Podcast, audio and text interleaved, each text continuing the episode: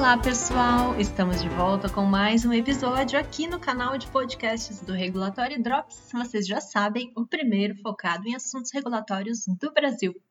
Eu sou a Mayara Rigoto e, junto com a Rosana Mastelaro e a Vanessa Rodrigues, nós vamos hoje aqui ter um bate-papo super bacana sobre diversos assuntos com o nosso convidado especial, o Gustavo Mendes Lima Santos, que é o atual gerente geral da GGMed, a Gerência Geral de Medicamentos e Produtos Biológicos da Anvisa. Gustavo, primeiramente, muito obrigada por ter aceitado o nosso convite.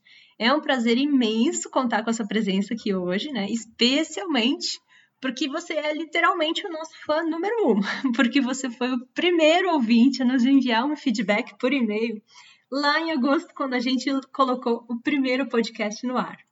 Olá, pessoal, bom dia. Eu realmente sou muito fã, eu, eu fiquei muito é, empolgado com a ideia de que podia se ter um podcast sobre assuntos regulatórios. Eu acho que a iniciativa de vocês foi fantástica, então estou muito orgulhoso e feliz de poder participar com vocês desse bate-papo hoje. Muito obrigado pelo convite e espero atender as expectativas. Ah, imagina. Olá, pessoal. Poxa, Gustavo, estou particularmente muito feliz e muito honrada aí de você ter entendido, né, compreendido qual é o principal objetivo do Regulatório Drops, está apoiando o nosso projeto desde o início e está aqui hoje compartilhando aí seus conhecimentos, dados, informações, não apenas conosco, mas com todos que estão nos ouvindo. Obrigada, valeu e vamos lá, vamos em frente que tem muito tema hoje, né, Vanessa? É, oi pessoal, mais aí mais um, um episódio aí, eu também particularmente bastante honrada, inclusive. Eu nunca pensei na minha vida profissional em fazer um podcast com alguém da Anvisa. Nunca pensei nisso, é uma coisa realmente digna de honra mesmo. E eu queria agradecer bastante aí, de fato, a gente, quando teve o primeiro feedback aí da Anvisa, e depois a gente teve de outras pessoas dentro lá da Anvisa também sobre o trabalho, a gente ficou bastante empolgado e bastante feliz, né? Porque é o que a Rosana colocou, a gente está aqui para discutir, né, com, entre a gente, mas isso acaba gerando uma discussão fora também, que vem por outros canais. Do ponto de vista, lógico, nosso aqui da, da pessoal, mas dentro de, de quem está na indústria, e é super importante aí ter como um dos da parte do fechamento praticamente desse ano de 2019, um olhar aí da Anvisa sobre os assuntos mais relevantes, né, ou que estão mais assim na boca do povo agora por enquanto, e é uma perspectivazinha aí do que vem no futuro para o próximo ano.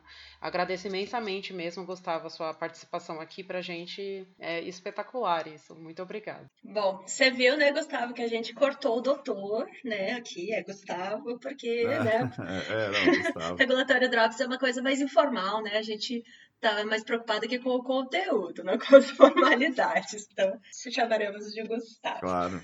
Mas enfim, vamos começar porque realmente tem muito assunto mesmo. A gente vai estourar o tempo hoje, com certeza.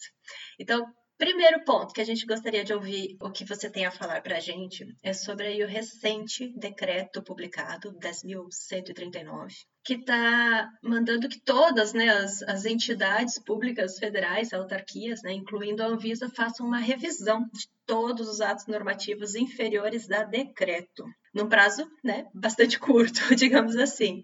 A gente queria saber como é que foi o recebimento da Anvisa, dessa notícia pela Anvisa, né, se foi uma surpresa ou se já era de conhecimento e programado, porque logo em seguida já teve um edital publicado, né, o 16, e uma portaria também criando um grupo de trabalho para realizar essa atividade. Então, como que foi esse, essa notícia para a Anvisa? Bom, a gente já, já sabia que existia nesse novo governo uma ideia de simplificação e de, e de discussão sobre o que eram as, as normativas e especificamente da Anvisa. Então a gente sabia que alguma coisa ia ser feita nesse sentido. E quando saiu então o decreto, a gente não sabia o momento que ia sair, mas quando saiu, todo mundo começou a se mobilizar para poder ver de que maneira a gente podia atender o, o decreto mais agilmente. A ideia do edital de chamamento 16, que saiu né, dia 29, do dia 29, é justamente é, estruturar esse, esse grupo e poder ver de que maneira que a gente poderia trabalhar com a simplificação sem aumentar o risco sanitário. Né? Então, a gente sabe que a Anvisa já tinha há algum tempo trabalhado com questões relacionadas à revisão do, das suas regulações. Né? São 1.700 atos Então, assim, é muita coisa. E a guilhotina regulatória, que foi uma, um, um trabalho da, da GG Reg, já foi muito positivo e já conseguiu muito resultado. Mas agora, com o decreto, a gente precisa rever isso e ver se o que, que a gente pode melhorar nesse sentido. Vocês têm algum número e objetivo de quantas normas no final vocês pretendem ter? Ainda não dá para saber, mas acho que assim, o grupo, o GT vai trabalhar e discutir nesse sentido. Eu acho que o objetivo é mesmo que seja reduzir para otimizar, né, para poder ficar com documentos que sejam mais claros e, e mais objetivos mesmo. Então, é, a gente sabe que é difícil, né? 1.700 normas é muita coisa. Então, acho que é. dá para reduzir bem. Gustavo, eu tenho uma dúvida que eu queria te perguntar. Então, a gente está se organizando, né, para poder contribuir nesse edital 16. E aí já teve pessoas que me perguntaram: ah, mas então o quanto profundo que a gente tem que mandar, o quanto que a gente tem que analisar? Eu estou entendendo que é óbvio que uma contribuição do nosso lado só vai possível em uma contribuição técnica. O que, que a gente não entende ou vê que está repetido em várias normas, né?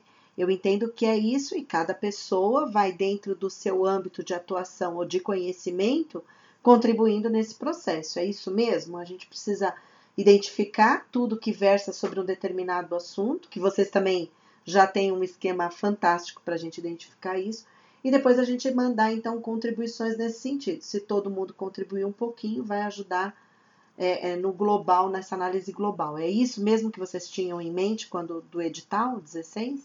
É, esse edital, ele, ele, não, ele não é só da GGMed, né? Ele tem como objetivo pensar em tudo, tudo que a agência faz, todas as áreas.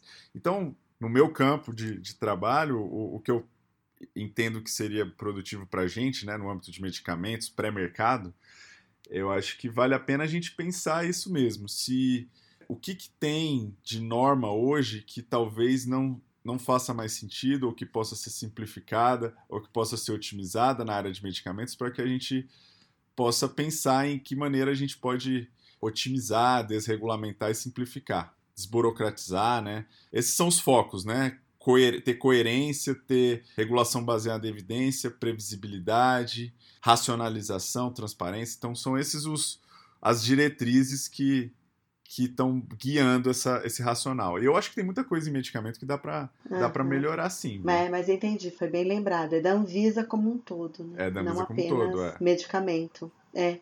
excelente dica que para mim também abriu, porque a gente sempre pensa, né, como é óbvio, a maior parte das nossas atividades, é, só que é só GGMed, mas não é, Visa como um todo, né? E temos outras áreas. Eu estou me lembrando aqui, a gente tem uma área de importação e exportação, que eu sei que a gente tem várias contribuições para esse trabalho. Obrigada por esclarecer. É, o interessante é que a gente achou que ia ser um ano que não ia ter tanta revisão, né, de 2020, porque, né, já teve tantas em 2019. E aí, na hora que chegou isso aqui, eu já, já pensei, meu Deus do céu, vou passar o ano inteiro fazendo revisão de norma de novo. não tem jeito. É, mas é o pior, mesmo. Vanessa, é que o prazo desse edital, pra gente, que a gente já tem que mandar a contribuição, né, Gustavo? É fevereiro. É, fevereiro. Uhum. Não dá pra passar o ano, passar o ano e depois contribuindo, mas é um prazo desafiador. É por isso que eu acho que, como a Rosana colocou, né? vai ter que ter da parte, lógico, da Anvisa tem o trabalho interno, né? Mas da parte do, do setor regulado, grupos de trabalho muito pulverizados para falar de determinados assuntos de conhecimento mais aprofundado. Isso. Então, o pessoal da área clínica Isso. vendo as normativas né, de segurança e eficácia, uhum. enfim, às vezes até dividido, da área técnica, cada um no seu campo de trabalho, porque se for para discutir num grupo muito grande, tudo, tudo não sai nem Imagina. daqui a 10 anos. Né? Exatamente. Né? O tempo é curto. É isso aí. É isso mesmo. E é interessante porque o Gustavo colocou que tem muita coisa para revisar, mas se fosse feito isso há uns dois anos atrás, o, volume de coisa que teria para revisar seria muito maior, porque já teve um trabalho, como o Gustavo colocou aí, de revisão até para adequações né, para o ICH, que é. é. que agora né, é a grande novidade desse ano também, que veio já simplificando, né? Então, já para fazer um link com esse assunto, né?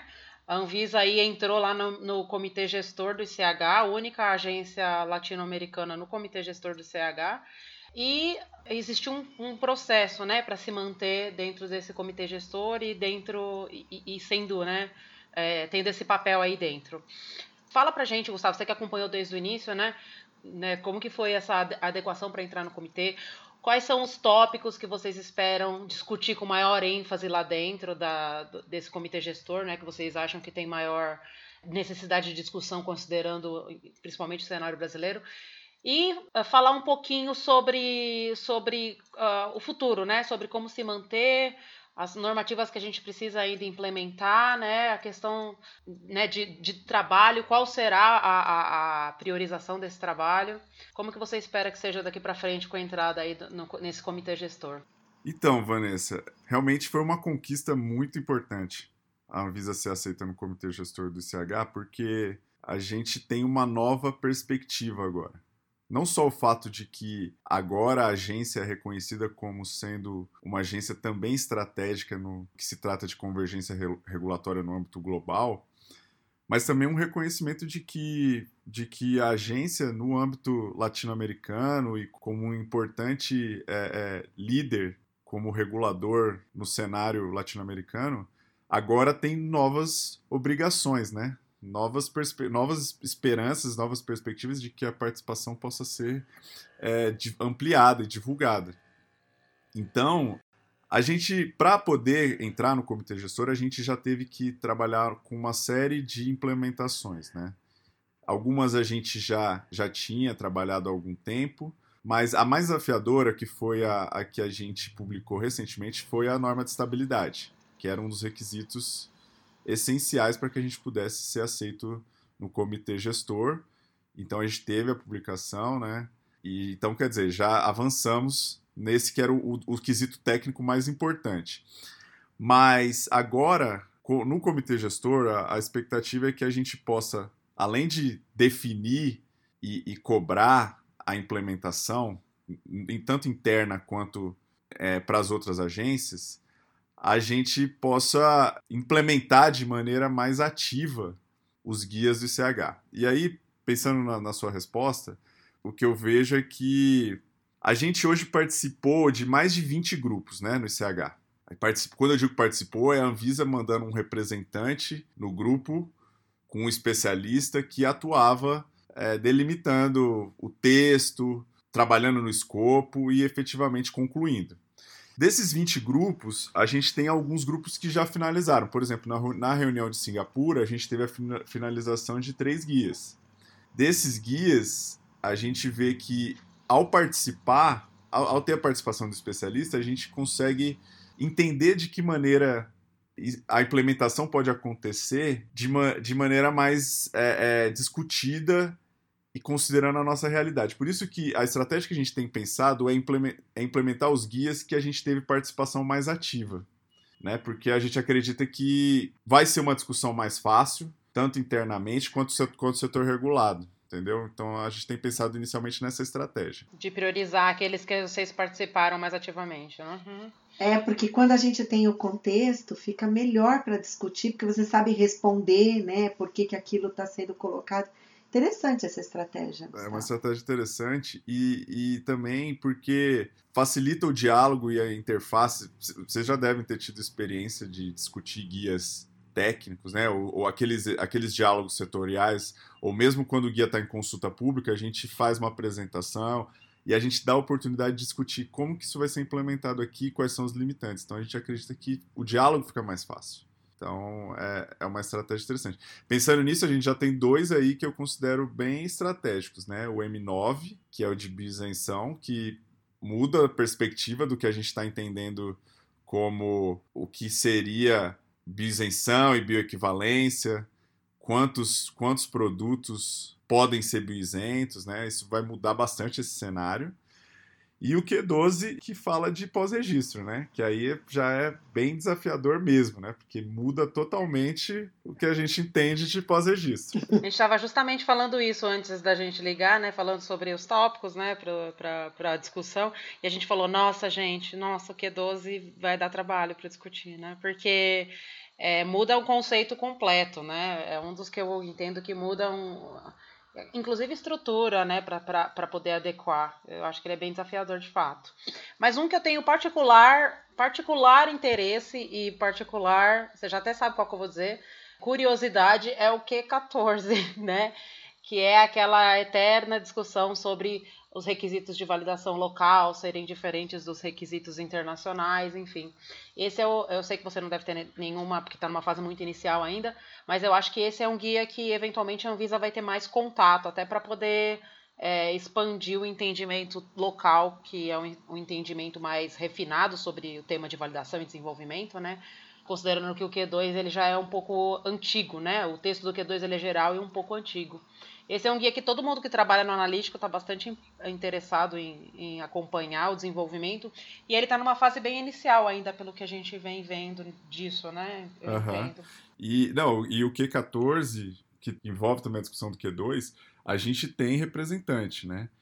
E a gente percebeu que lá a discussão tem sido nesse sentido mesmo, de tentar alinhar o que é desenvolvimento com o que é, com o que é validação. E a gente já percebeu vários impactos na 166, né? Então, assim, a gente vê que a gente vê que vai, vai ser também tão desafiador. Eu acho que menos desafiador que o Q12, mas, mas ele é, é importante. Porque... No nível da estabilidade ali, né? No nível do guia de estabilidade também foi desafiador, né? Que são dois guias muito, muito centrais, né, da, da parte técnica, né, uh, de qualidade do produto, né. Validação de método que vai fazer controle de qualidade depois, né. Então são dois guias bastante centrais. E nevrálgicos, né? Porque mexe com estrutura, mexe com, com volume de trabalho. É, né? não, e se a gente lembrar. A gente fica ansioso. Se a gente lembrar que como é que foi a discussão da 166, a gente vê que demorou muito tempo, né? Assim, internamente dentro da Anvisa, né, para revisar o que era a, a 899, né? A gente passou mais de 10 anos, né? Assim, com uma resolução, muito mais de 10 anos, né? A 899 é, é de 2003. 16, 16, então, 15 assim, anos. E a gente mudou agora em 2017. Uhum. Então, então, assim, é, é um tema que é bastante sensível, mas é que é muito importante. que a gente E, e que envolve uma questão de harmonização muito muito nevrálgico, como você disse, né, Vanessa? Porque muitas das exigências e das, dos requisitos que a gente tem aqui é, são questionados por questões de, de harmonização, né? Então, acho que é, que é muito importante que a gente possa avançar nesse aqui. É, uma oportunidade de fazer uma, uma harmonização bilateral, né? O que está bom aqui, eventualmente, lá o representante é, colocar como necessidade e o que o pessoal, que, o que for entendido que dá para simplificar e harmonizar com com o texto do guia, harmonizar internacionalmente. Eu acho muito importante essa harmonização e eu achei muito importante, de fato, a entrada na Anvisa no comitê gestor, porque o que a gente ouve muito é, quando a gente tem contato com com parceiro internacional é que a Anvisa ela é fechada muito no mundo dela, o que acontece mesmo de fato com muita agência latino-americana, né? E o que a gente vem sentindo, especialmente ao longo desses últimos três anos, né? Eu que tenho bastante contato com parceiros internacionais, é que eles mudaram completamente a como vem a Anvisa, né? Já se entende que é uma agência muito forte, isso já se entendia desde antes, né? E era um problema porque não era harmonizado. E agora se vê mesmo que tem todo esse trabalho de harmonização. Foi a, a questão da, da, do recebimento da notícia do CTD, né? Que foi o nosso desse ano aí para o internacional, acho que a notícia mais esperada, né, do ano foi assim um divisor de águas. Tipo, olha só, eles estão realmente olhando e se adequando para aquilo que é internacional. E aí você consegue, você passa só a discutir pontualmente aquilo que é, que é diferente, né, do, do, do, da harmonização, e já não é mais como era antes, um volume de informação muito grande. Então, essa questão de ter sido aceita no membro gestor só vem mostrar aí que o Brasil não é mais rest of the world. Uhum. Na verdade, nós estamos no top of the world, né, em termos de regulamentação. Ainda uhum. bem, porque era bem difícil essa discussão internacional, bem difícil. É, Gustavo, a gente tem aí um outro desafio, né, pela frente, relacionado às renovações de registro, certo? A gente sabe que tem um passivo grande, algumas delas um pouquinho mais crítica, que são alguns ainda alguns processos relacionados à adequação dos similares naquela na 134 de 2003. Recentemente vocês fizeram uma, um chamamento para tentar para passar para nós alguma iniciativa nesse sentido, eu gostaria que você comentasse um pouco mais sobre esse assunto, que também é bem desafiador para a Anvisa e bem impactante para o setor. Pois é, esse foi um dos tópicos que, quando eu entrei na gerência geral, eu vi que era um dos tópicos bastante sensíveis, né? Porque uma das questões que, que impacta a não avaliação da renovação dos registros é a possibilidade de clone, né? a possibilidade de se registrar clones, porque dependem da avaliação das renovações que por muito tempo foi tem sido considerada revalidação automática, sem análise. E aí, o que, que a, gente, a gente fez? A gente começou a desenhar uma proposta para reduzir esforço no que a gente entendia que era, que era desnecessário. Porque o que, que é um, o que, que a gente considerou um esforço desnecessário? Avaliar alguma uma renovação numa condição do medicamento que já não era mais uma condição pertinente, porque o medicamento já tinha mudado ou porque já existia uma, uma mudança em vista que já, per, já fazia perder o sentido a renovação que foi submetida naquela época. Então a gente começou a mapear esse cenário, né? E a gente fez uma, uma proposta. E aí na nossa proposta o que a gente pensou foi isso, de separar, fazer uma árvore decisória sobre o que seria possível não analisar, ou seja, analisar uma, uma outra petição posterior que fosse mais a, adequada, que fosse realmente o que, o que era a condição do produto, e só deixar para analisar aquilo mesmo que fazia sentido. A gente apresentou essa proposta e, e a gente deu um prazo para contribuição das... das associações. E a gente está nessa na avaliação, né? A gente deu até sexta-feira para que as associações contribuíssem. Uhum. E agora a gente está compilando para chegar numa publicação. Perfeito. Ainda relacionado à renovação, nós tivemos uma publicação muito favorável, né? Que é a RDC 317 de 2019, que estabeleceu a ampliação do prazo de validade dos registros de medicamento para 10 anos.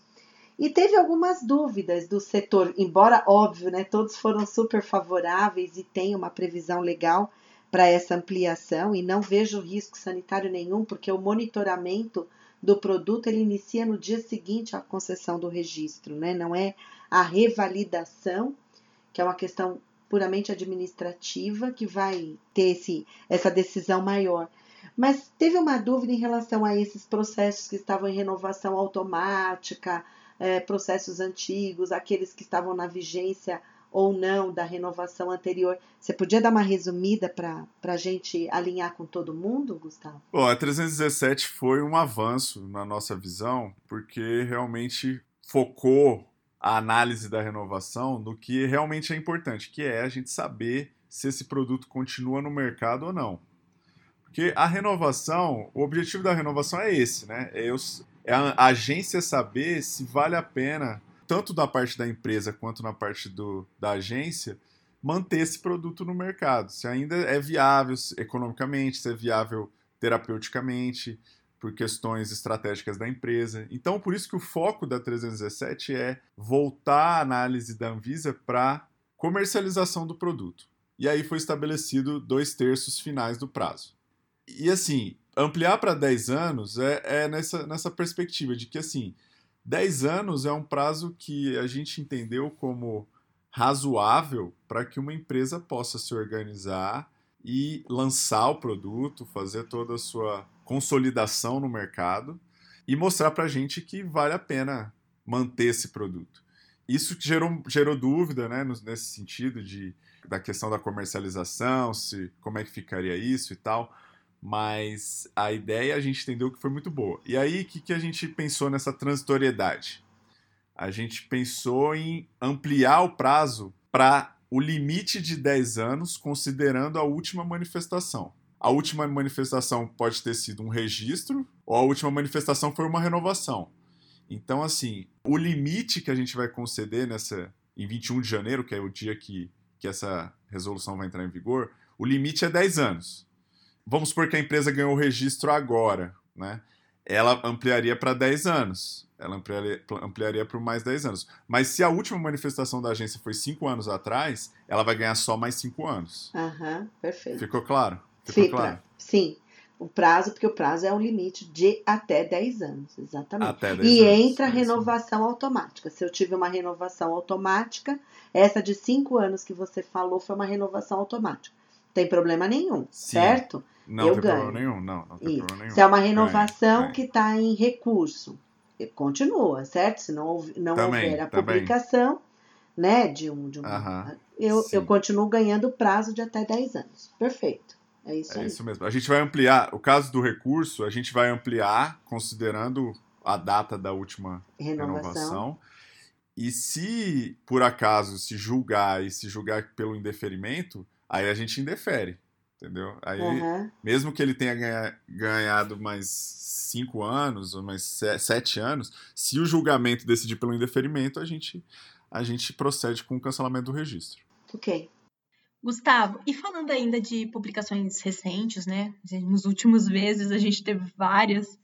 Após muitos pedidos aí do setor, inclusive a gente já tinha comentado sobre isso aqui em, em podcasts anteriores, foi publicada a RDC 324, que altera a RDC 86 de 2016, deixando claro que as empresas que optarem né, pelo peticionamento de processos no formato CTD em mídia eletrônica não precisam mais seguir né, os requisitos da RDC 86. Então, a gente pode esperar, né? A expectativa da Anvisa agora é pela adesão das empresas, por uma maior adesão das empresas a esse formato CTD? Pois é, Mayara, a ideia foi justamente essa. Foi a gente publicou o guia, né, o guia 24, e nesse guia a gente já estimulou as empresas a migrarem para esse formato, né, que a gente entende que é um formato que é a tendência, é um formato que faz parte de, desse, dessa convergência regulatória que a gente busca, né, e que na estrutura que a gente montou é muito racional. Vai melhorar a entrada na nossa visão, o, o guia CTD. Porque uma das grandes reclamações dos, dos especialistas, dos técnicos da Anvisa, por mais que a gente tenha trabalhado em checklist, tenha trabalhado em, em melhorar a entrada, ainda existe uma despadronização na submissão de documentos. E tendo um, um formato padronizado, a gente acredita que isso se reverte em agilidade da agência, redução de esforço. Então, por isso que a gente estimulou desde o começo, né? Além de ser um requisito, claro, do, do ICH, é, a gente sempre estimulou que esse, que esse guia fosse abraçado pelas empresas. E a 86 era um empecilho nesse sentido. E aí, por isso, então, que a gente trabalhou para revisar pontualmente a 86, para que pudesse não ser mais um empecilho e, e esse estímulo ser ainda mais é, é, aceito então, por isso que, que a gente acredita que foi um avanço, sim. Eu acredito que a 86 ainda precisa de mais avanços, né? Aí vocês podem comentar até quais são os desafios nesse sentido, mas até porque a 86... A Rosana com certeza vai comentar. É, a 86 é maior do que a GG Med, né? Então, assim, mas, mas eu É, acredito que, que da nossa parte, é. eu acho que esse ponto... A, a revisão, esse, essa revisão pontual já foi um estímulo bom. É, essa revisão sim, Gustavo contribuiu porque as empresas tinham uma insegurança, porque não havia uma previsão de que elas poderiam deixar de seguir o checklist para todos os, os produtos, né? E adotar o formato CTD. Não tinha isso expressamente claro, né? E a submissão eletrônica pelo 86 também não falava isso, não dizia nada disso. Então foi muito bem visto pelo setor. O detalhe é que a 86 ainda precisa de alguns ajustes para as demais submissões eletrônicas que, são que devem atender a 86. Mas isso a gente entende que não é da GG Média, a gente precisa trabalhar isso, a gente já fez isso, mas ainda precisa alguns pequenos ajustes para ficar mais favorável para o setor. Agora, sem dúvida, para a adoção do formato CTD contribuiu muito com essa decisão. A, a 324 foi muito favorável. Sim. Ficaremos aguardando aí o monitoramento dos números, né? Quanto que vai aumentar agora os peticionamentos nesse formato, então.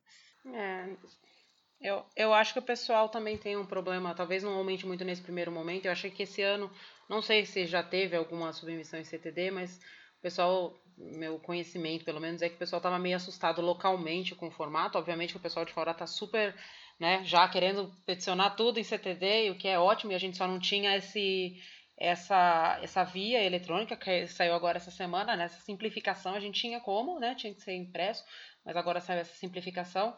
É, mas o pessoal aqui é uma coisa que a gente vem falando em todo podcast. O pessoal precisa começar internamente a fazer o exercício de entender o formato e, e transformar os seus formatos internos nesse formato. Porque o que eu tenho de experiência é que as pessoas têm muita dificuldade. É um formato simples, muito estruturado, mas elas têm dificuldade. Uhum. Senão não vai é. aproveitar desse período aí que a Anvisa tá dando pra gente de é. troca de experiência, é. de, né, de, de utilização é, com, com orientação do que deve ser feito, do que não deve, que é isso que, que vai ajudar as empresas a, a, a adotar o formato de fato, né? Então, além disso, essa, a notícia da simplificação, assim, nossa, foi espetacular. Essa semana a gente ficou muito, muito feliz, né? Pelo menos para a parte uhum. do CTD, né? Como a Rosana colocou para outras petições. Mas isso já ajuda muito, porque também tinha sempre essa desculpa, né? Ah, não vou mandar porque não, não, não vou imprimir tudo isso, né? Não vou fazer no formato físico. E isso ajudou muito a o pessoal já querer aderir, né, a isso. É... Eu tava falando isso agora, Vanessa, e eu lembrei da época do PAT, né? Que foi um trauma também o PAT, né? Eu mando o PAT, eu não vou saber fazer o PAT. Eu acho que agora acalmaram, né? Eu nunca mais ouvi nenhuma reclamação do PAT. Teve o período todo de aprendizado no início, acho que é, é bom, né? é, é, é bom o pessoal não reclamar do PAT, não, porque o PAT é a base do Q12, né, Gustavo? Essa parte de justificativa de alteração e tudo mais não é bem o formato do PAT, mas essa ideia do pátio ela já veio já e foi uma coisa super super ousada de ser feita, mas é ótimo porque isso vai ajudar a, a implementação do Q12 a ser mais do Q12, do Q12, do Q12 a ser mais é, mais suave, né? Porque a base de, de discussão sobre nível de, de, de peticionamento, se a alteração é maior, se é menor, Tá todo em cima do racional de segurança que você tem, de confiabilidade que você tem nos dados que você gera previamente para esse tipo de classificação. Então é bom que o pessoal não tenha mais nenhum problema com o PAT. Na verdade, eles têm que ficar bem amigo do PAT, porque o PAT vai ser seu melhor amigo daqui para frente, né? Pós-registro. Pois é, não. E a, a ideia é justamente essa. É, é, é, que a gente possa trabalhar mais com, com racionalizações, com justificações, com, com com apresentação de, de zonas de, de aprovação, né? E o PAT é nesse sentido, né? A gente parar de peticionar tudo e, e trabalhar com uma ideia de, de compilar racionais de, de resultados, ter uma zona de, de mudança que não seja mais tão rígida, né? Ter uma zona de aprovação de especificações, né?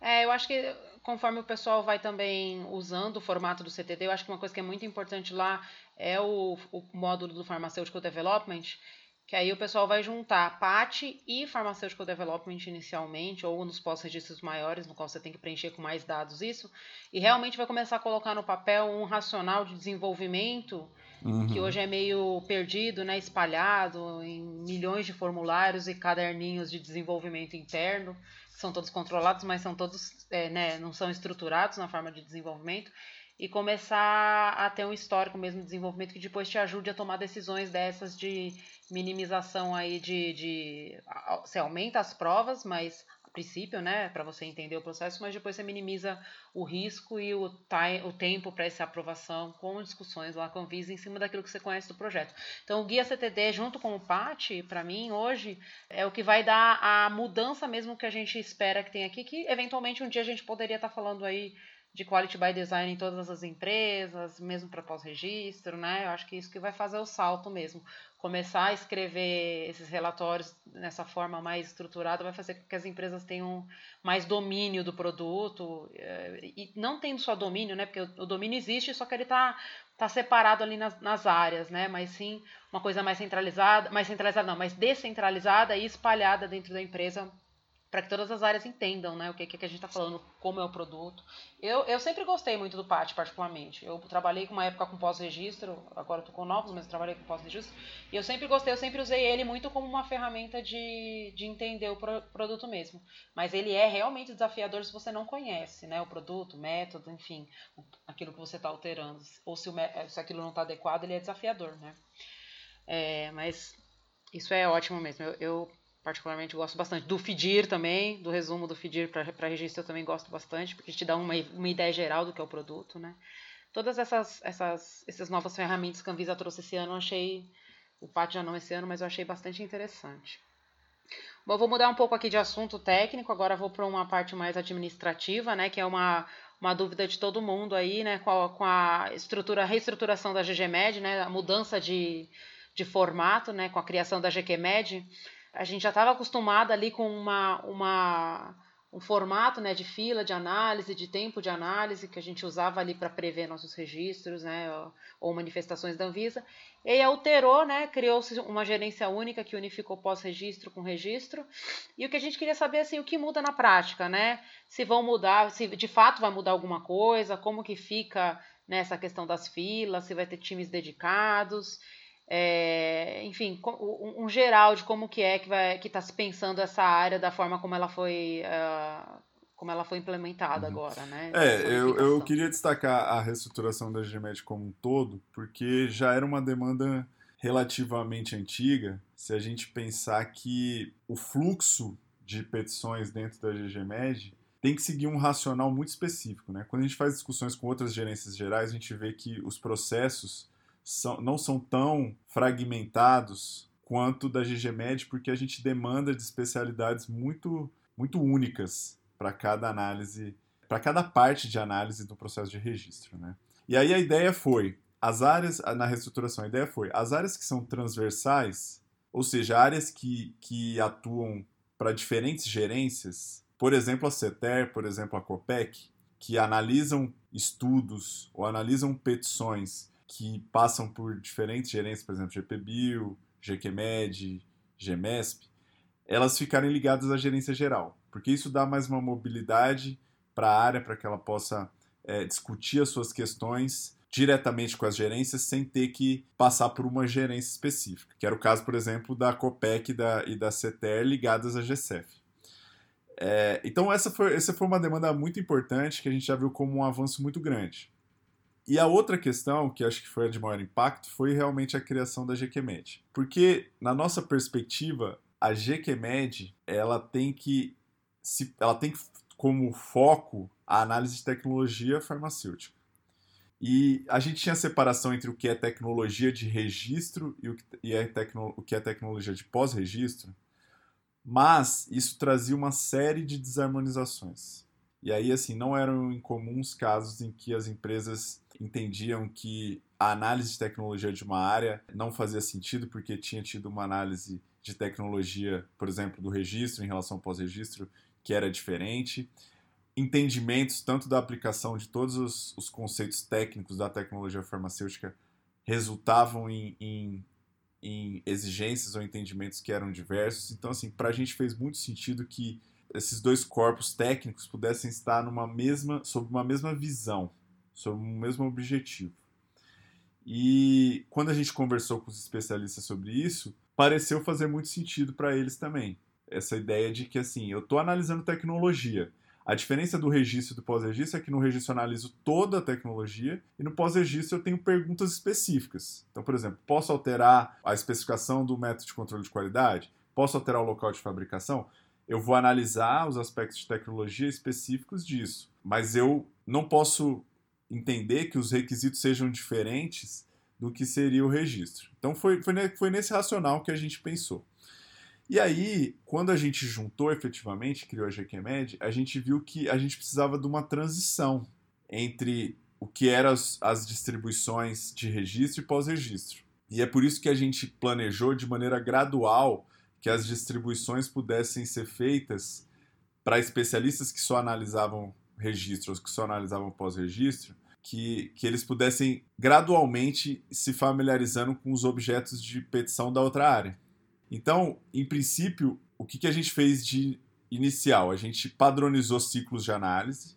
Então, o ciclo de análise da, G, da GRMed costumava ser quadrimestral. A gente harmonizou dentro da GQMed ciclos trimestrais, porque a gente entendeu que ciclo trimestral é uma maneira racional de de se pensar estrategicamente que em fazer, por exemplo, quando a gente faz uma exigência, a empresa tem 120 dias, é, é o tempo suficiente para que a gente possa pensar nos, nos cumprimentos de exigência que entraram naquele ciclo e que eles sejam analisados de maneira mais célere e, e também harmonizar com o que a gente entende que seria o ciclo desse novo programa de gestão por resultado. Né? A, a GGPES, que é a área de recursos humanos da Anvisa, ela reestruturou o que é o programa de gestão por resultado. E aí, nesse sentido, é, se, se estabelecer os ciclos de avaliação trimestral, para que a gente possa trimestralmente saber se, se essa, nova, essa nova forma de trabalho que a Anvisa adotou há dois anos, que foi a, a possibilidade de teletrabalho e de regime semipresencial, está realmente funcionando. Então, por isso que a gente entendeu que juntar a GQMed e padronizar ciclo de análise e harmonizar conceitos técnicos foi uma, uma proposta muito positiva. E a gente já tem colhido resultados muito bons, sim. Gustavo, você já deu gancho aqui para algo que eu tenho muita curiosidade de, de saber. Como é que foi a experiência, ou tem, tem sido, né? Como é que tem sido a experiência do teletrabalho? E também, em especial aqui, porque com a questão de, de do teletrabalho, vocês perceberam alguma diferença para alinhar as, as exigências ou para o pessoal fazer intercâmbio das discussões técnicas, né? Se você pudesse comentar um pouco mais sobre a sua experiência uhum. com o teletrabalho, era interessante. Olha, foi, foi uma das, das ações gerenciais mais ousadas que a gente já teve. Desde que, desde que eu estou na Visa, né? Eu estou na Visa há 16 anos e, eu vi que foi uma, de uma ousadia enorme. E até por isso a gente colheu resultados tão positivos. Na prática, o que, que aconteceu? O especialista, o técnico, para que ele possa responder às demandas da GGMed, que são demandas essencialmente é, intelectuais, de análise técnica, de, de leitura, ele precisa de um ambiente que seja propício para que ele possa realizar esse trabalho. E muitas vezes a gente percebia que na, no escritório, na sede da Anvisa, por uma série de questões relacionadas a conforto, barulho, ambiente, distração, etc., isso não era aproveitado ao máximo. Esse ambiente não era o ideal em vários aspectos. É. E por isso que quando abriu essa possibilidade do teletrabalho, e com, a, com o compromisso de que se tivesse 20% a mais de produtividade, foi um jogo de ganha-ganha. Porque a gente conseguiu que o especialista é, promovesse um ambiente de trabalho mais adequado para que ele pudesse fazer as suas análises, e os técnicos também, e também garantir uma produtividade 25%, 20% maior. E é por isso que a gente colheu muitos frutos. Né? Se a gente acompanhar as publicações dos últimos anos, a gente viu que aumentaram bastante. E, e o feedback que a gente tem dos especialistas é de que isso tem sido muito bom. As gerências têm promovido reuniões constantes, né? A gente usa uma, uma ferramenta da Microsoft que chama Microsoft Teams né? Que é tipo ah, tipo um, uhum. um ambiente de é, um ambiente de discussão também, virtual, é. é. Virtual, né? Um escritório virtual. Um escritório sim, virtual. Sim. E ali a gente consegue compartilhar arquivos, compartilhar ideias, compartilhar discussões técnicas. E, e isso faz com que o especialista não seja tão, se sinta tão alheio ao que é a atividade da gente. É, porque sabe? era exatamente isso, né? Eu não tenho dúvida, né, Maiara, Vanessa, tudo que você falou Hashtag faz muito sentido para nós. Já. E, home office já, mas assim, eu só temia que a questão deles, por exemplo, trocarem informações, porque isso também é importante, né? Você ter um momento que, olha, alguém já passou por essa situação, né? Como é que a gente pode fazer aqui? Então é interessante. E, e hoje a tecnologia tem várias ferramentas para que a gente possa fazer isso, né? Ainda nessa área de recursos humanos, eu, eu fiquei assim particularmente surpresa positivamente né, com uma fala do Dr. Barra no encontro de simplificação regulatória, que ele reconheceu a, a imensidão de, de temas que a Anvisa tem que atender e a quantidade reduzida de técnicos. Isso me deixou assim bem satisfeito, porque vocês sempre falaram isso e a gente sabe, acompanhamos os números externos, a gente sabe isso, o impacto que deve ser mesmo. Mas eu também me lembro, Gustavo, que lá atrás, eu não, me, não sei exatamente se era 2011 ou 2014, teve uma publicação que falava sobre o perfil desses técnicos da Anvisa e que eu costumava mostrar bastante, porque já tinham vários que tinham mestrados, doutorados. Você tem algum mapeamento mais atual para contar para a gente também um pouquinho, né? A gente já sabe que são poucos, né? Que são, o número não é o número ideal, mas como que é o perfil desse técnico da Anvisa hoje? É, é muito interessante você tocar nesse ponto, Rosana, porque eu acho que essa, esse nível de transparência que a gente busca, né? É o nível de transparência com a sociedade, com o setor regulado, sobre quem a gente é, qual é a nossa força de trabalho e o que a gente pode fazer. Então, acho que essa fala do, do Dr. Barra, e, e eu acredito que esse, esse tipo de publicação que você falou que já teve no passado é um, é um trabalho que a gente precisa retomar.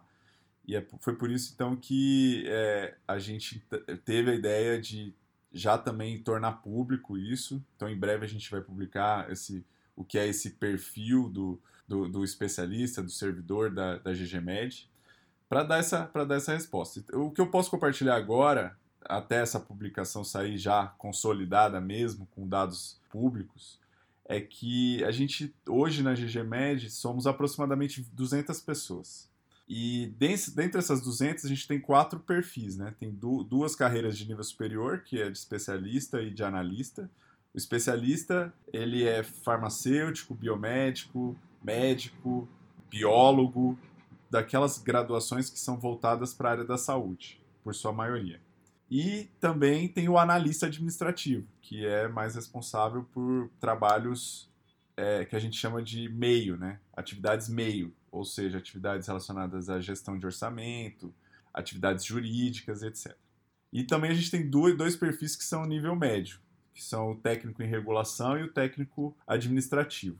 O técnico em regulação tem, tem trabalhado na GGMed com petições de menor complexidade, e atuando então nessa, nessa análise e publicação desse tipo de, de petição.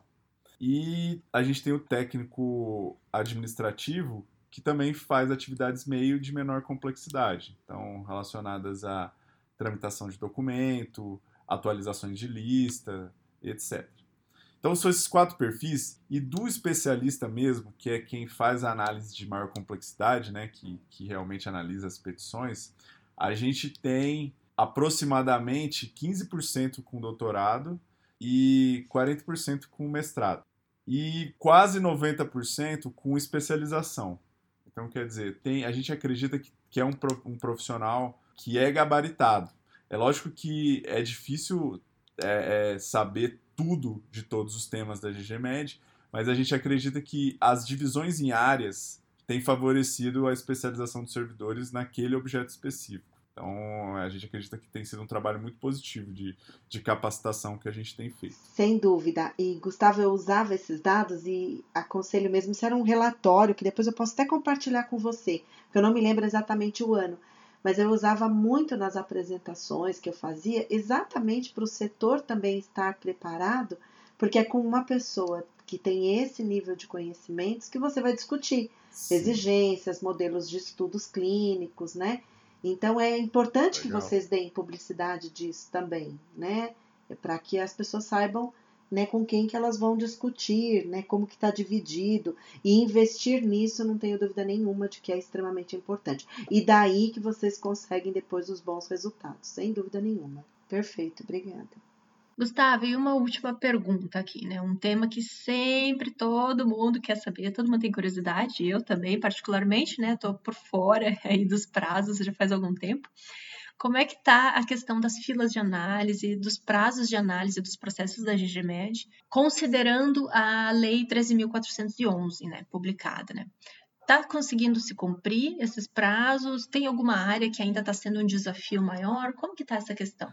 É, a gente fez um, um levantamento, só que a gente está esperando compilar os dados de 2019 como um todo, e essa foi até uma promessa que a gente fez em alguns dos encontros com associações de empresa, no sentido de, de dar transparência para essas questões de tempo e também uma coisa que é super importante, que a gente viu que teve uma, um, uma resposta bem, bem positiva de interesse, que é divulgar principais motivos de indeferimento e exigência. Né? A gente já está com o levantamento 2019, a gente ainda tem né, um mês que a gente acredita que possa ter mais algum dado, mas já no começo do ano que vem o que a gente quer é isso, é, é fazer um evento para que a gente possa divulgar para todo mundo em 2019 quais foram os principais itens de exigência, quais foram os principais itens de indeferimento e os tempos que a gente tem levado, tanto tempo Anvisa, quanto tempo fila, quanto tempo empresa. Nesse levantamento que a gente fez de tempo, Mayara, que você, que você perguntou, a gente vê duas, dois mundos diferentes. Tem o mundo do que entrou antes da vigência da Lei 13411 e tem o mundo de petições que entraram após a vigência da Lei 13411, né? Ela é de ela é de 29 de março de 2017. Né? A vigência da lei ela é a partir de 29 de março. Quando a gente faz essa divisão desses dois cenários, a gente vê que o que entra na vigência da lei a gente tem conseguido cumprir no prazo. E o que, o que entrou antes da lei, a gente tem uma dificuldade porque muitas vezes são petições que já passaram por uma série de processos ou é, indeferimentos ou mesmo algum tipo de sobrestamento da análise. A gente tem visto um desafio maior com essas petições pré-lei, até porque a vigência da lei impôs para a gente é, um prazo para tratamento desse, desse passivo, né, o que seria o passivo, mas a gente viu que as, a entrada desse, dessa documentação das petições pré-lei tem uma série de desafios maior, por questões de, de resoluções que, que eram vigentes na época, ou por questões de, de maneira como a documentação foi submetida. Então, assim, o dado que eu compartilho no momento que eu tenho agora é esse, que assim, o prazo da lei a gente tem funcionado para a gente. A gente divide também em duas categorias, que é prioritária e ordinária, né? As prioritárias baseado na 204 e na 205, são as doenças raras e os priorizados, né, as priorizações previstas na 204. E a gente viu que a gente tem conseguido prazos bastante razoáveis para os priorizados e para os ordinários pós-lei, sempre buscando que esses que o priorizado seja distribuído imediatamente. Então, se a gente pega tempo de fila, por exemplo, um dado que eu tenho aqui interessante, por exemplo, medicamentos novos, né? Medicamentos novos priorizados pós-lei, a gente tem uma média aí de tempo de fila de 3, numa região que varia entre 3 e 47 dias. 3 dias? Nossa. Então, Nossa. 3 dias a 47 dias de tempo de fila. Essa questão de tempo é interessante, porque a gente divide em três grandes é, grupos, né? Tempo de fila, ou seja, é o tempo em que o processo fica com status distribuída, uh, uh, aguardando distribuição, até ele entrar em análise. Esse é o que a gente chama de tempo de fila. Aí depois tem o tempo médio, o tempo de análise Anvisa, que são todos aqueles status, é o tempo em que ele fica aquele, entre o status em análise até em exigência. Então, quer dizer, é o tempo que o especialista efetivamente fica com o processo analisando. E também a gente tem o tempo empresa, que é de quando ele fica em exigência até o cumprimento da exigência. Se a gente vê os, os priorizados, esse mapa a gente vai, vai publicar para vocês, os tempos de fila são bastante reduzidos e os tempos de análise acabaram sendo reduzidos também. E o tempo empresa ac acaba tendo uma resposta muito boa também para esses priorizados. Então, é, é lógico que a resolução já determina esses tempos para a gente, mas a gente vê que existe um engajamento tanto da, da agência quanto das empresas para cumprir esses, essas exigências a contento. Então, são dados muito interessantes que, que a gente pretende publicar para vocês. Eu e a Mayara nos espantamos, né, Mayara? Quando ele falou 3-3. Eu já tive uma experiência dessas, um processo eletrônico que foi colocado e realmente foi pego em uma semana. A gente ficou impressionado. E a Isso Vanessa é verdade tá mesmo. embaixo, hein, gente? Ó, é verdade. Não, mas tem sim. Três, É, três era uma dias. nova molécula, exatamente. Em uma semana, processo eletrônico estava em análise. Foi É, e Gustavo, eu não tenho dúvida nenhuma de que isso traz benefício para o técnico também. Porque você analisar um processo depois que ele está há muito tempo parado, que era o momento anterior a 13411, é difícil, porque você já tem um conhecimento mais avançado, mas você tem que seguir conforme a regulamentação daquele momento. Eu imagino o quão desafiador que isso era, né? Então, sem dúvida nenhuma, até para a empresa também responder uma exigência. Aí lembra, aí cobrava dados e o lote já estava vencido. Quer dizer, era uma coisa insana, né? Prazos muito longos. Eu acho que todos nós vamos ganhar muito com, com prazos aí. é, E aí, para que isso também aconteça, o que, que a gente precisa? De muita transparência no, e quais são os requisitos. Quer dizer, tem uma série de medidas que foram tomadas, né? Checklists mais claros, guias, Ah, etc. eu ia perguntar isso, inclusive. saiba também se importante. preparar, né? Ah, Saiba também se Desculpa. preparar. Não, não, só para complementar. Que também o setor possa entregar alinhado à expectativa da Anvisa, né? Então precisa da publicidade disso. Precisa ser transparente. Eu ia perguntar uhum. isso sobre o checklist, porque tinha uma publicação de checklist, né, uh, que estava programada para ser publicado um checklist de avaliação técnica. Isso. Né, da isso, Anvisa é. também. Esse foi, um é, esse foi um trabalho interessante, fazendo um gancho né, com, com o que foi feito em 2019. A gente trabalhou em duas frentes, né? A frente de padronização e a frente de otimização. Tanto que vocês viram que a gente publicou é, algumas OS, né? A OS da COPEC, a OS da GCF, a OS da CETER, que são OS, são orientações de serviço para otimizar os, as análises e de preferência considerando é, esforços que já foram feitos em outros momentos ou em outras ou, ou por outras agências, né? Então isso, isso a gente acredita que também vai, ser, vai ajudar na questão do, do tempo, né, do prazo de análise. Mas o outro projeto que a gente teve, que envolvia também a reestruturação, foi o de elaboração desses roteiros de análise. Né?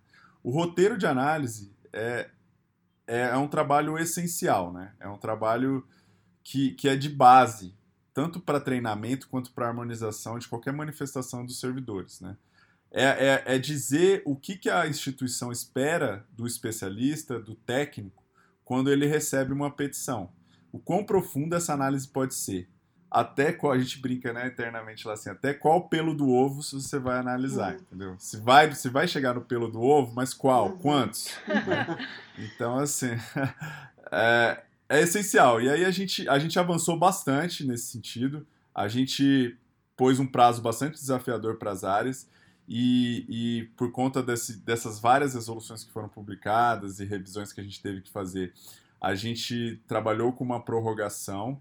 Então, assim, algumas áreas já têm esses roteiros prontos, algumas áreas tiveram que pedir prorrogação de prazo porque porque envolveu mais discussões do que precisava, estava envolvido em outra norma, né? A gente teve várias normas aí, a, a 317, cannabis, é, uma série de, de, de normas aí que saíram esse final de ano, então por isso que a gente estava com a ideia de tornar público agora em dezembro, mas a gente vai ter que esperar mais um tempo, a, provavelmente o primeiro trimestre do, do ano que vem, para divulgar esse trabalho. E a gente acredita que isso pode beneficiar o setor regulado também. Né? Com certeza. De, de mostrar que quais são as expectativas da agência quando está recebendo, quando está submetendo um documento para a gente para cada uma das petições. Então, é um trabalho que é essencial, é um trabalho que tem que ser feito e tem que ser divulgado quanto antes para que a gente possa possa melhorar a entrada, melhorar a padronização, ser transparente. Acho que envolve todos os aspectos que a gente espera de uma agência reguladora, né? Então você já deu um bom overview aí de 2019, né? No que, que vocês focaram.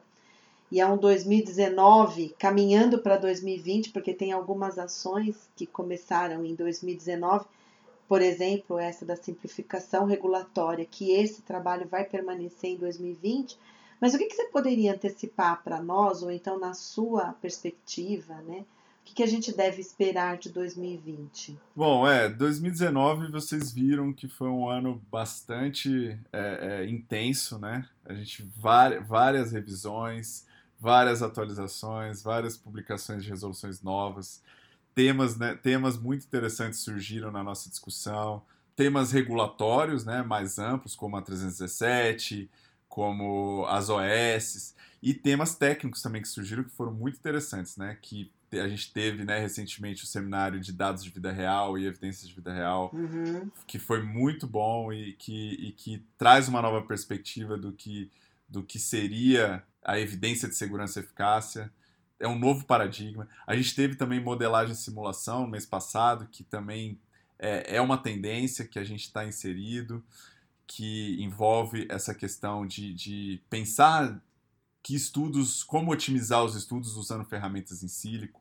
Então, assim, a gente tem um, um cenário técnico, teve um cenário técnico 2019 bastante desafiador, bastante interessante, e a gente, para 2020, ainda tem novas perspectivas, né? Então, assim, o que eu posso destacar para 2020 de interessante é, primeiro, essa questão que eu falei para vocês, continuar esse trabalho de transparência e de discussão de roteiros de análise para que a gente possa tornar público isso quanto antes.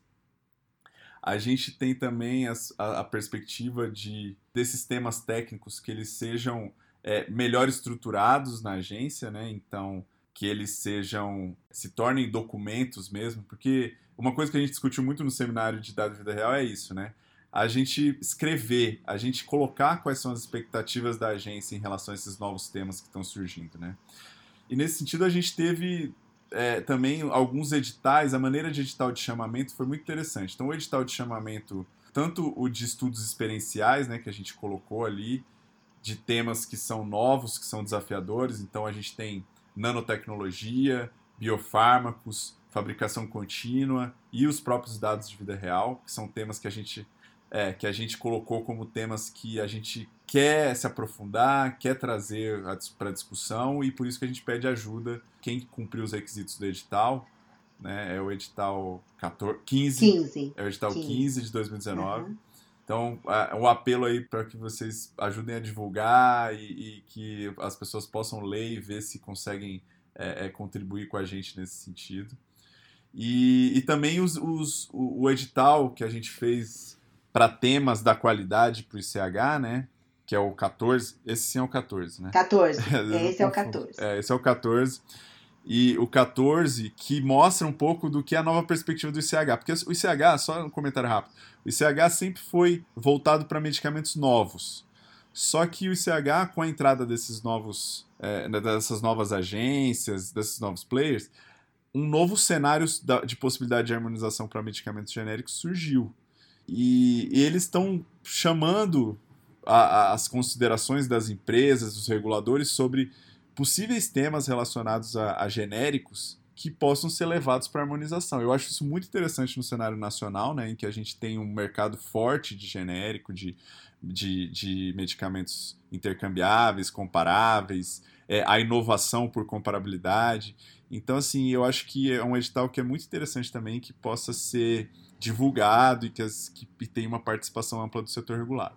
Então, eu vejo 2020, assim, bem bem desafiador tecnicamente. A gente, é lógico, até tem que destacar que a gente vai ter é, mudança de diretoria, né? A gente teve um, um, diretor que saiu e dois diretores que, que vão sair por agora também, né? O Di, saiu o Renato, vai sair o Dib, vai sair o Fernando. A gente vão ter, vai ter novos diretores, mas eu acredito que é, essas questões técnicas elas se mantêm, porque é, é uma é uma questão que é relevante, é importante e é um avanço que é necessário, né? E que tem a sensibilização de todos os, os, os, atores envolvidos, né? Tanto as indústrias, quanto, a, quanto os técnicos da agência, quanto a sociedade, entende a importância de se avançar nesses, nesses assuntos e nessas questões regulatórias que a gente está trazendo. É, e 2019 não, não tem um final de ano intenso, já começou intenso desde agosto, né? Nunca vi tanta publicação, tanta mudança, tanta alteração, mas temos que passar por esse caminho também, só que ele tem que ser suave, porque tem muitos requisitos novos, conhecimentos novos. Agora as pessoas têm que acompanhar tudo isso, porque foi é, é muita mudança que nós tivemos em 2019 certo? Muita coisa aconteceu. Foi 2019 mesmo, Rosana, ou foi 2018S? Não, esse foi 2019 mesmo, não foi 2018 S. Então nós teremos o 2019 S. Talvez, é, agora sim. Né, e aí, quando ele falou que eu entendo, e sem dúvida a gente apoia o Q12, mas era exatamente o que eu ia te falar. Estamos preparados para revisão da 73? Ok. É, pois é, um desafio aí. São né? normas, é, são normas bem intensas, mas também é, mostra, né, aí que estamos todos nós amadurecendo bastante, né? Quando você diz que também tem muita publicação, eu acho que todo dos dois lados está tendo um amadurecimento muito grande, muito efetivo e temos que continuar assim, né? Afinal de contas, escolhemos trabalhar com, com medicamentos, certo? Pois é, pois é. Bom, eu não sei vocês, mas eu tô bem tranquila, porque eu tenho certeza que o Regulatório Drops vai ter pauta para o ano inteiro de 2020, ou 2019 é. Né? Então, assim, pessoal de regulatórios, preparem-se, né? Pessoal técnico também, óbvio, né? Tá todo mundo englobado no mesmo desafio, mas vai ser um ano bastante movimentado aí. Aproveitem para quem tem recesso agora no final do ano do Natal, Ano Novo, descansem bastante, porque vai vai começar já tumultuado, né? 2020. Tem bastante trabalho realmente pela frente. Mas enfim. Descansar, descansar, descansar ouvindo ouvindo o regulatório Drops. Ouvindo é o regulatório Drops. Isso. É. Para estar tá afiadíssimo em 2020. Boa ideia. Muito bem. Isso. Mas então, com essa promessa toda aí de vários assuntos para 2020, a gente encerra o nosso podcast de hoje aqui, que já passou o nosso tempo, óbvio. A gente, a gente já sabia disso no início. Gustavo, novamente, muito obrigada pela sua participação, por todas essas informações que você passou para a gente aí. Esperamos em breve tê-lo aqui novamente. Né? Com certeza a gente tem vários assuntos aí para conversar futuramente. Mas enfim, para quem está ouvindo, vocês já sabem, né? Nosso e-mail de contato, info.regulatoriodrops.com. Podem mandar seu feedback ou também lá no nosso grupo de discussões da plataforma do Groups.io. Por hoje era isso. Então, Rosana Vanessa, muito obrigada. Aproveitem aí o restinho de domingo. E Gustavo, muito obrigada novamente. Obrigado, Rosana. Obrigado, Vanessa. Obrigado, Mayara. Foi muito bom, foi muito legal. Acho, acho essa iniciativa fantástica e queria agradecer mais uma vez pelo convite. Uma honra estar aqui com vocês. Nossa, honra é Obrigada aí, Gustavo. Tchau, Vanessa, Maiara. Até a próxima. Obrigada aí, gente. Bom final de semana. Bom, boa semana, né? Pra quem vai ouvir, tá ouvindo no começo da boa semana. semana. Boa semana aí pra todo mundo. Muito obrigada aí. Tchau, tchau, pessoal.